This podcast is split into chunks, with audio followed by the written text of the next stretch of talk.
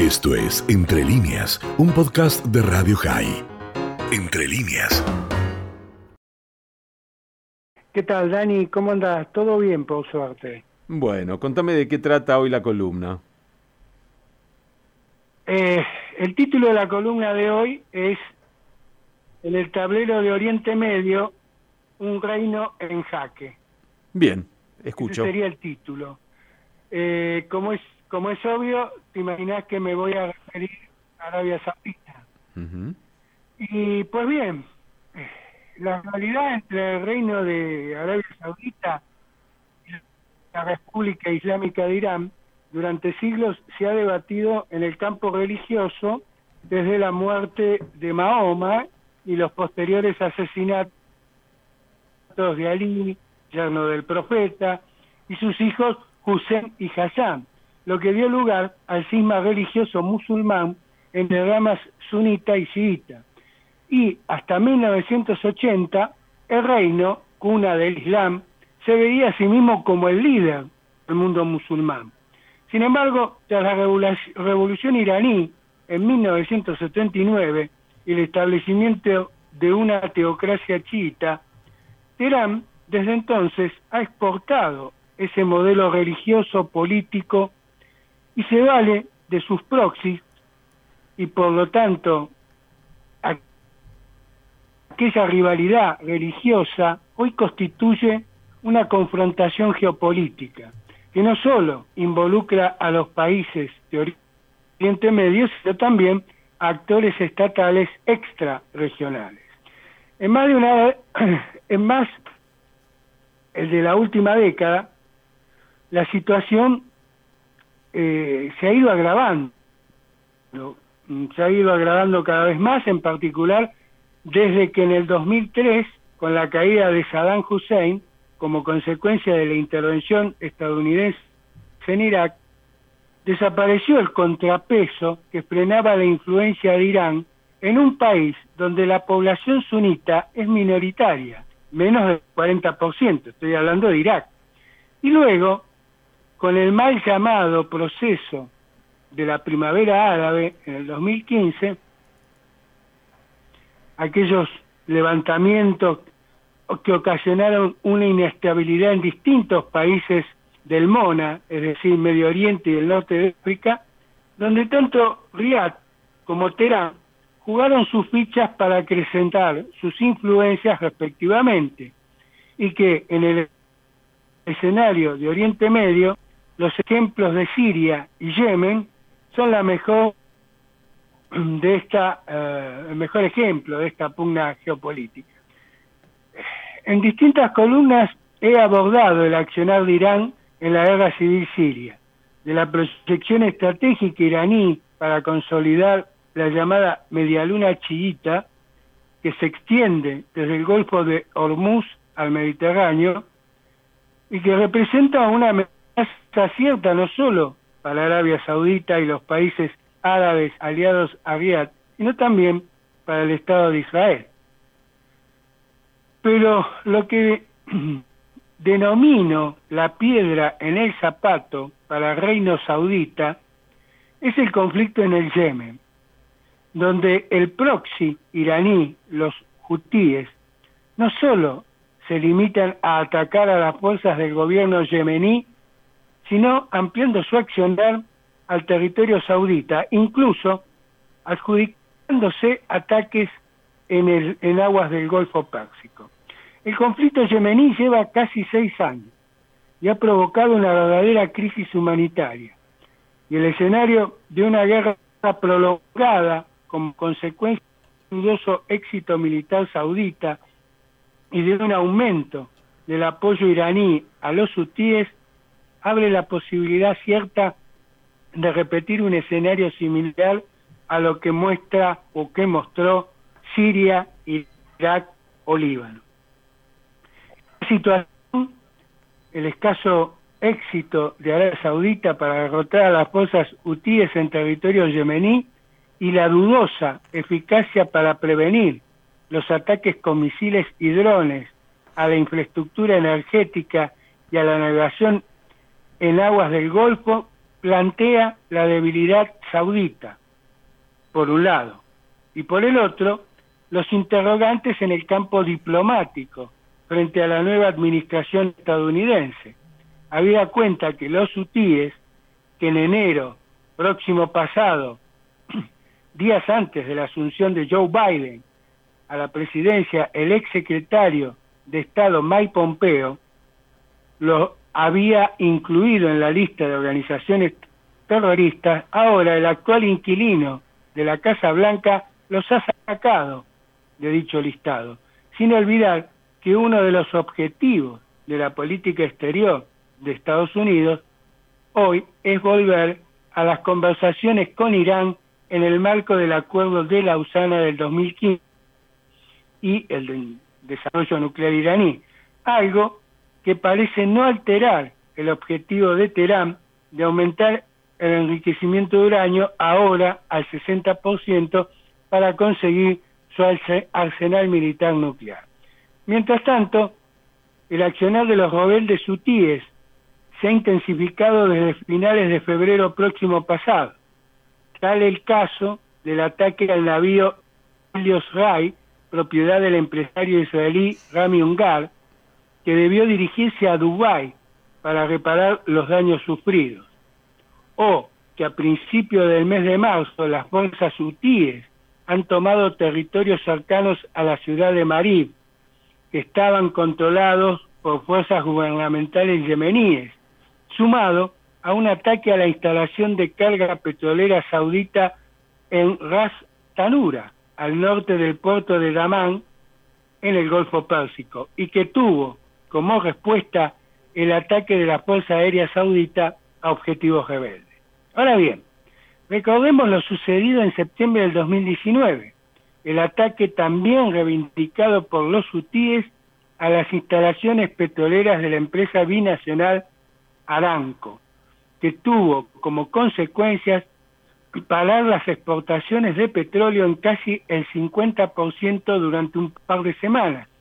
Y lo sucedido en el mes pasado, donde nuevamente el ataque con misiles y drones a objetivos sauditas importantes y sensibles se traducen en un aumento en el valor del barril de petróleo, que repercute en lo económico favorablemente para Irán. Pero lo llamativo y por sobre todo preocupante es la pregunta, ¿cómo pudieron tener éxito estos ataques si los medios utilizados debieron recorrer el espacio aéreo de un poco más de mil kilómetros. Es sabido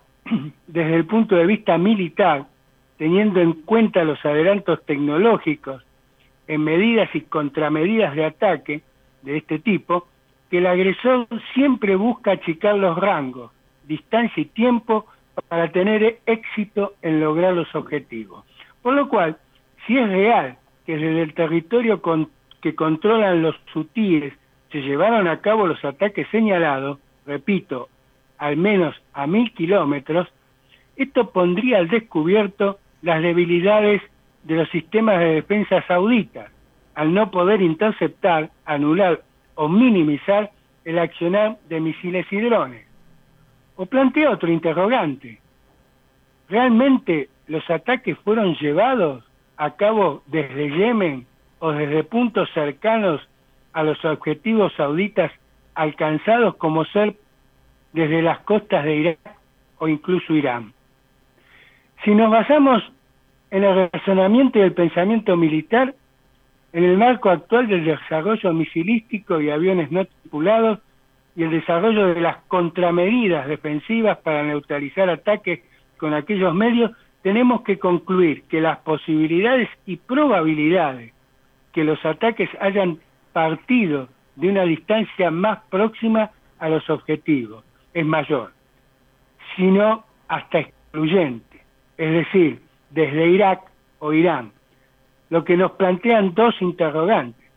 El primero, ¿por qué los hutíes se adjudican la autoría de los ataques a objetivos sauditas en el Golfo Pérsico? Y la segunda,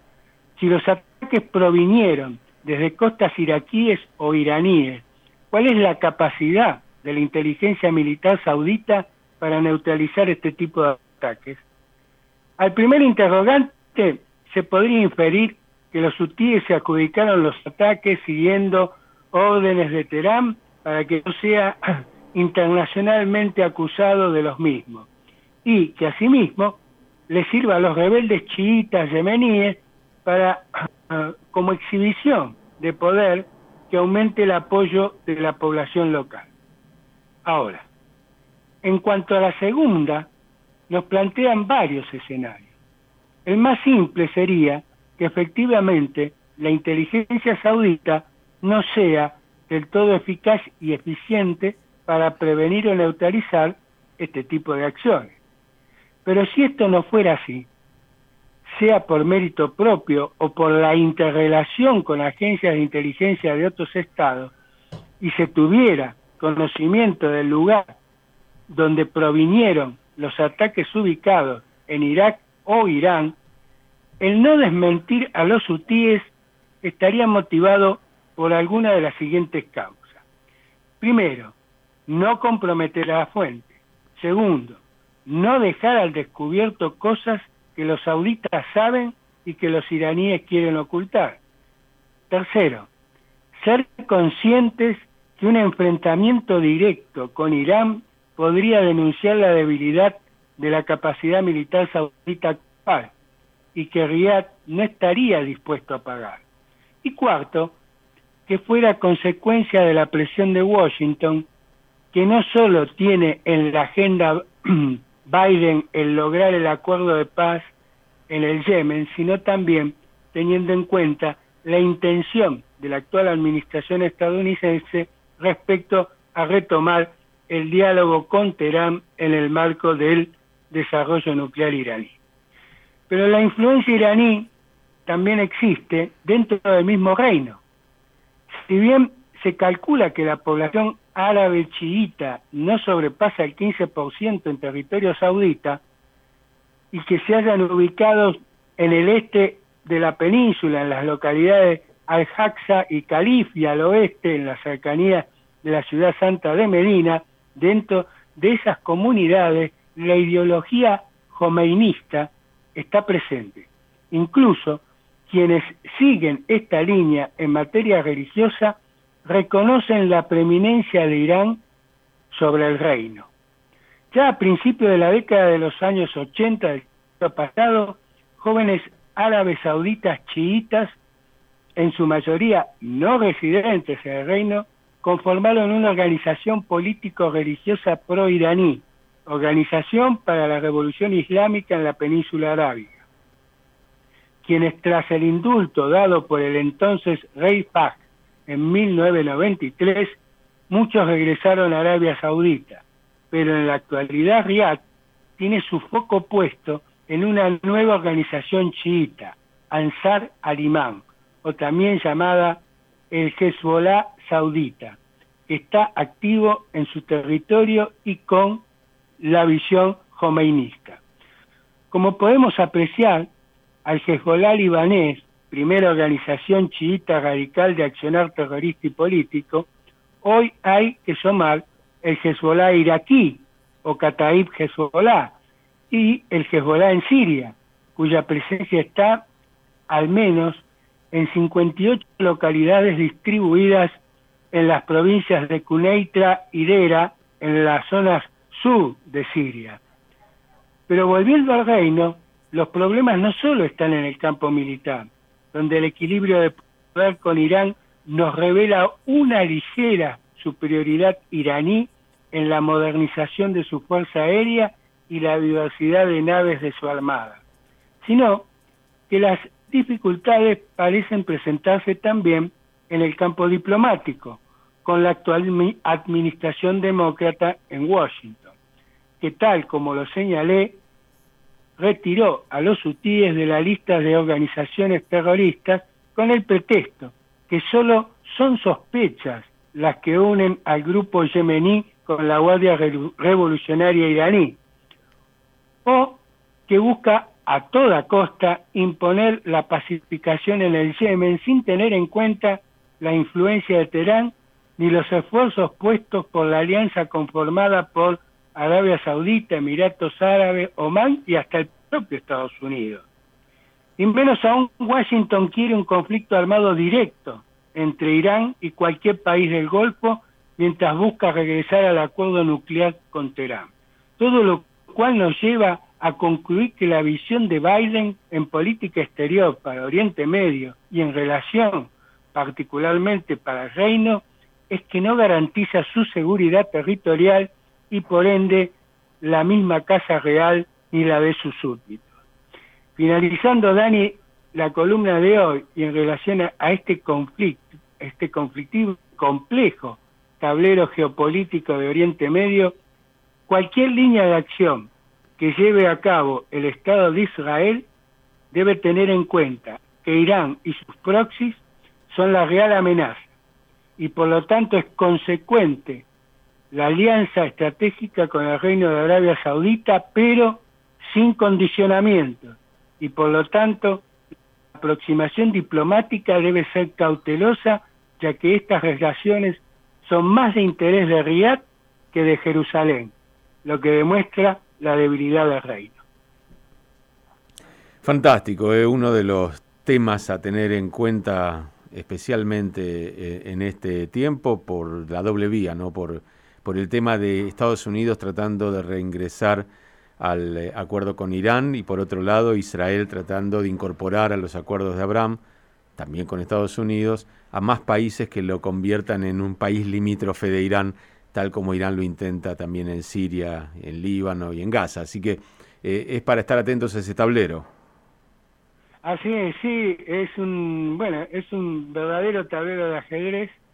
y en este momento yo creo que este, la posición de, del reino saudita este, no es la mejor. Además hay que tener en cuenta que eh, el, el, príncipe Mohammed Al-Salman, este, es eh, realmente joven e impulsivo. Espero que eh, tenga los suficientes funcionarios alrededor de él y consejeros para que este, no tome medidas apresuradas. Y en el caso de Israel, cuando yo hablé de que em, no solo tiene que ser cautelosa, sino fundamentalmente sin condicionamientos,